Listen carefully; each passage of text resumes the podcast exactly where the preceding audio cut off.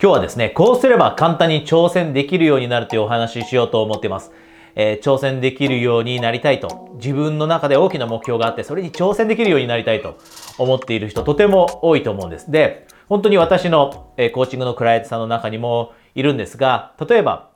自分の中で今まで挑戦してきても、ある程度の今、ポジションにいると。例えばビジネスが、えー、うまく今いって、で、次のレベルですね、成長させるフェーズにいるだったり、または、今、会社員の方で、で、副業だったりビジネスを始めようとする人多いです。で、それも挑戦ですよね。なので、成長のフェーズへと進もうとする、えー、挑戦だったり、これから新しいことにチャレンジする挑戦。えー、こういった挑戦、頭の中でいろいろ考えていても、なかなかその挑戦に実際に向けて動くことができないという人がとても多いんですね。なので今日はこのビデオを撮ることに決めました。どうすれば簡単に挑戦できるそのマインドセットが身につけられるようになるのかというお話です。で、私のコーチングの中でマインドセットについてお話しすることってとても多いです。で、なぜならば考え方が例えば昔のまま成長していなかったり考え方が昔のまま強いマインドセットではなかったり起業家向けのマインドセットではなかったり成長する人向けのマインドセットではなかったりすると行動へと移せないからです。すべてはマインドセットから始まりますよね。思考から始まりますよね。考え方、姿勢、思考の習慣、こういったものがポジティブではなかったり、前向きではなかったりすると、結局行動へと移せなくなってしまって、結果が出なくなります。なので、マインドセットについてよくお話しするんですが、今日もとても大切なお話です。簡単にチャレンジができるようになる方法。じゃあまずですね、チャレンジできないとどうなるかっていうお話をして、ぜひあなたにやっぱりそうだよなと、だからチャレンジしたいよなという気持ちになってほしいんですが、あなたの人生の中で挑戦がなくなっていくとどうなるでしょうか？挑戦がない人生。自分にチャレンジしない人生ってどうなっていくかというと、このビデオを見ているようなタイプの人の中ではこんなことが起きます。退屈だなと思うようになってしまったり、なぜならば自分の人生刺激がないからです。自分がチャレンジせずに簡単にできるようなことだけをやっていると退屈ですよね。刺激ないですよね。不安も何も感じません。緊張も感じません。なぜなら、あなたは全てのことをうまくこなせるからです。で、そういった人生って、このビデオを見ているような人にとっては退屈な人生なんですね。で、他に何が起きるか。あとは、後悔につながる人生になります。えなぜかというと、人というのは、本質的にこの一つのものを求めています。それは成長なんですね。成長を人というのは求めている中で、自分の中でチャレンジできていないなと思っている時って成長もしてないんです。チャレンジするということは、時として私たちが今の時点ではちょっと無理かなと難しいかなと思うようなことにも挑戦していくことになりますよね。で、そうするとその過程において必ず成長というのがあるんです。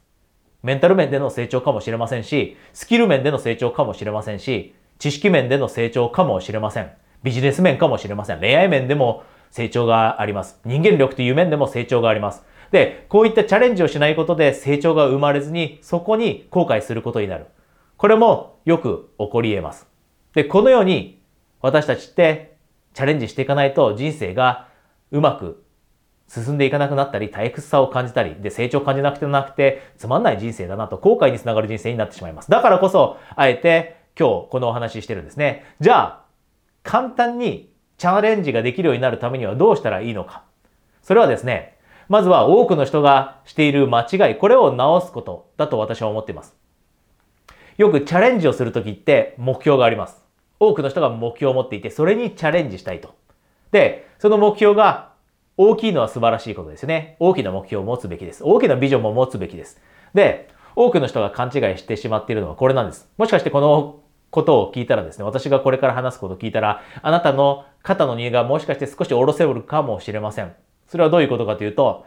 あなたがチャレンジしようと思っていることって、一生チャレンジしなくていいんです。誰も、このことをやろうと決めて、残りの人生ずっとそれをやり続けなければいけないと決めつけられているわけではないですよね。私たちの中には自由があります。私たちの人生には自由があります。その自由を使えば私たちって別に今からチャレンジしたことを一生やり続ける必要ってないんです。で、これだけ聞いただけで、あ、そうかという気づきになったりします。私も過去そう思ってました。例えば会社を辞めて、で、何か新しいビジネスを始めなきゃいけないという時に、一つのアイデアが浮いて、浮かんできますよね。で、その一つのアイデアに向かって進んでいったら、もしかして、これしかやっちゃいけないんじゃないか。もう、これからの人生、その、今やると決めたことを一生やらなきゃいけないんじゃないかと。で、こんな風に思えと、思うとなかなかチャレンジってできないですよね。残りの人生でもこれをやり続けなきゃいけないと思うとなかなか決断できません。難しいです。でも、一方で、いろんなチャレンジどんどんしていく人ってどう考えてるかというと、チャレンジしても自分が好きじゃなかったり、チャレンジしても自分に実は向いていないなと思ったり、チャレンジしても実はあまり情熱が注げないなと思ったら、やめればいいんです。やめてしまえばいいんです。なので私はよくコーチングのクライアントにチャレンジをするときにはこんなことを言います。例えば、恋愛において、まあ、コーチングっていろんな人生の大切なエリアに働きかけていくので、恋愛の話にもなります。で、じゃあ、恋愛において、今恋愛がうまくいってなくて自分を変えなきゃいけないと。もっともっと自分を魅力的にするために自己変革が必要だと思ったら、じゃあ3ヶ月間のチャレンジを設けるんですね。一生自分のことを磨き続けるなんていうふうに思ったら、誰もなかなか行動を移せません。大変だと。そこまでして恋愛って大切なのとかっていうふうに思ってしまったりして、一生って考えると、これから30年間40年間とかって考えると、もうモチベーションも下がってやる気にもなりません。でも、3ヶ月間の自己変革のチャレンジだったら誰でも、ほとんどの人がです。誰でもではないかもしれません。ほとんどの人がチャレンジしようと思えばできますよね。3ヶ月間だけ、例えば料理の練習に取り組む。3ヶ月間だけ自分磨きのために新しい趣味を取り入れる。新しい習慣を取り入れる。少し早起きして、瞑想をしてみる。少し早起きをして運動するようにする。で、こんなことって3ヶ月間であれば不可能ではないと思います。で、このように、期間って短くていいんです。一生自分にコミットする必要なくて、3ヶ月間だけチャレンジする。または、よく起業したい人であれば、6ヶ月間ぐらい。6ヶ月間であれば、あなたは起業の準備のために、例え今会社員であっても、早起きして、6ヶ月間だけその起業の準備をする。またはもうサービスや商品があるんであれば、すでにその商品を売り始めて、朝早く起きて、商品を売るための設定をして、ビジネスの準備をして、6ヶ月間だけ集中して試してみる。マーケットに実際にあなたの持っているものを見せて反応があるか確かめてみる。6ヶ月間その時間に没頭するんです。本を書きたいと思っていたら、6ヶ月間だけ本を書くために没頭するんです。アニメーションのビジネスを始めたいんであれば、その6ヶ月間だけはその準備に没頭するんです。このように3ヶ月間だったり6ヶ月間という期間を決めてやるんだというその気持ちを持つことが実は強いマインドセットなんです。いろんなことにチャレンジしてしまう人いますよね。世の中を見渡してもニュースに出てくるような人でもいろんなことやってる人いますよね。で、成功している人いますよね。で、そういう人たちって一生これやらなきゃいけないんだなんていう責任背負ってないです。3ヶ月間、6ヶ月間だけやってみようと。で、自分が好きかどうか試してみよう。で、自分が本当にこれ自信を持てるのか試してみようと。本当に世の中が受け入れてくれるのか試してみようと。自分を磨いていくと結果が出るか3ヶ月間だけ試してみようと。こんな気持ちで始めるんです。で、このような軽い気持ちで取り組めるようになってくると、チャレンジってものすごい楽になります。で、さらにいいことが一つ起きるんですね。それは副産物が生まれます。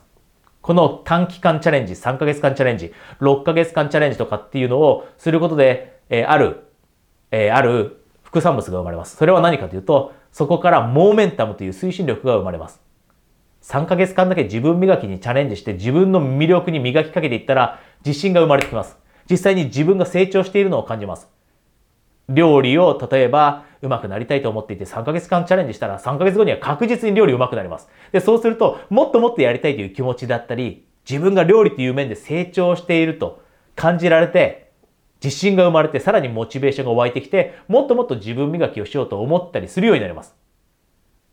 で、企業の準備だってそうです。実際に6ヶ月間集中して準備をしたら前に進みます。実際にあなたの持っている商品やサービスをついにその6ヶ月間で世の中の人に見せて説明して、で、試してもらったら反応返ってきます。で、その反応があなたに成長を与えてくれたり、もうビジネスをしているという感覚を与えてくれたりするようになって、モチベーションも湧いてきます。企業の準備をして勉強をしてスキルアップの努力をしていたら、それで成長を感じて自分ってどんどんどんどん上手くなっているな、成長しているなと感じて推進力が生まれます。これが3ヶ月だったり6ヶ月間という短いチャレンジをコミットすることのメリットなんです。誰も一生やらなきゃいけないと思って始めるわけではありません。私のコーチングだってそうです。約10年前に始めました。その頃、じゃあ一生これやっていこうかと決めたわけではありません。まずは試してみようと。自分が本当に好きになれるのかどうかやってみないとわかんないですよね。で、自分が本当に上手になれるかどうかもやってみないとわかんないです。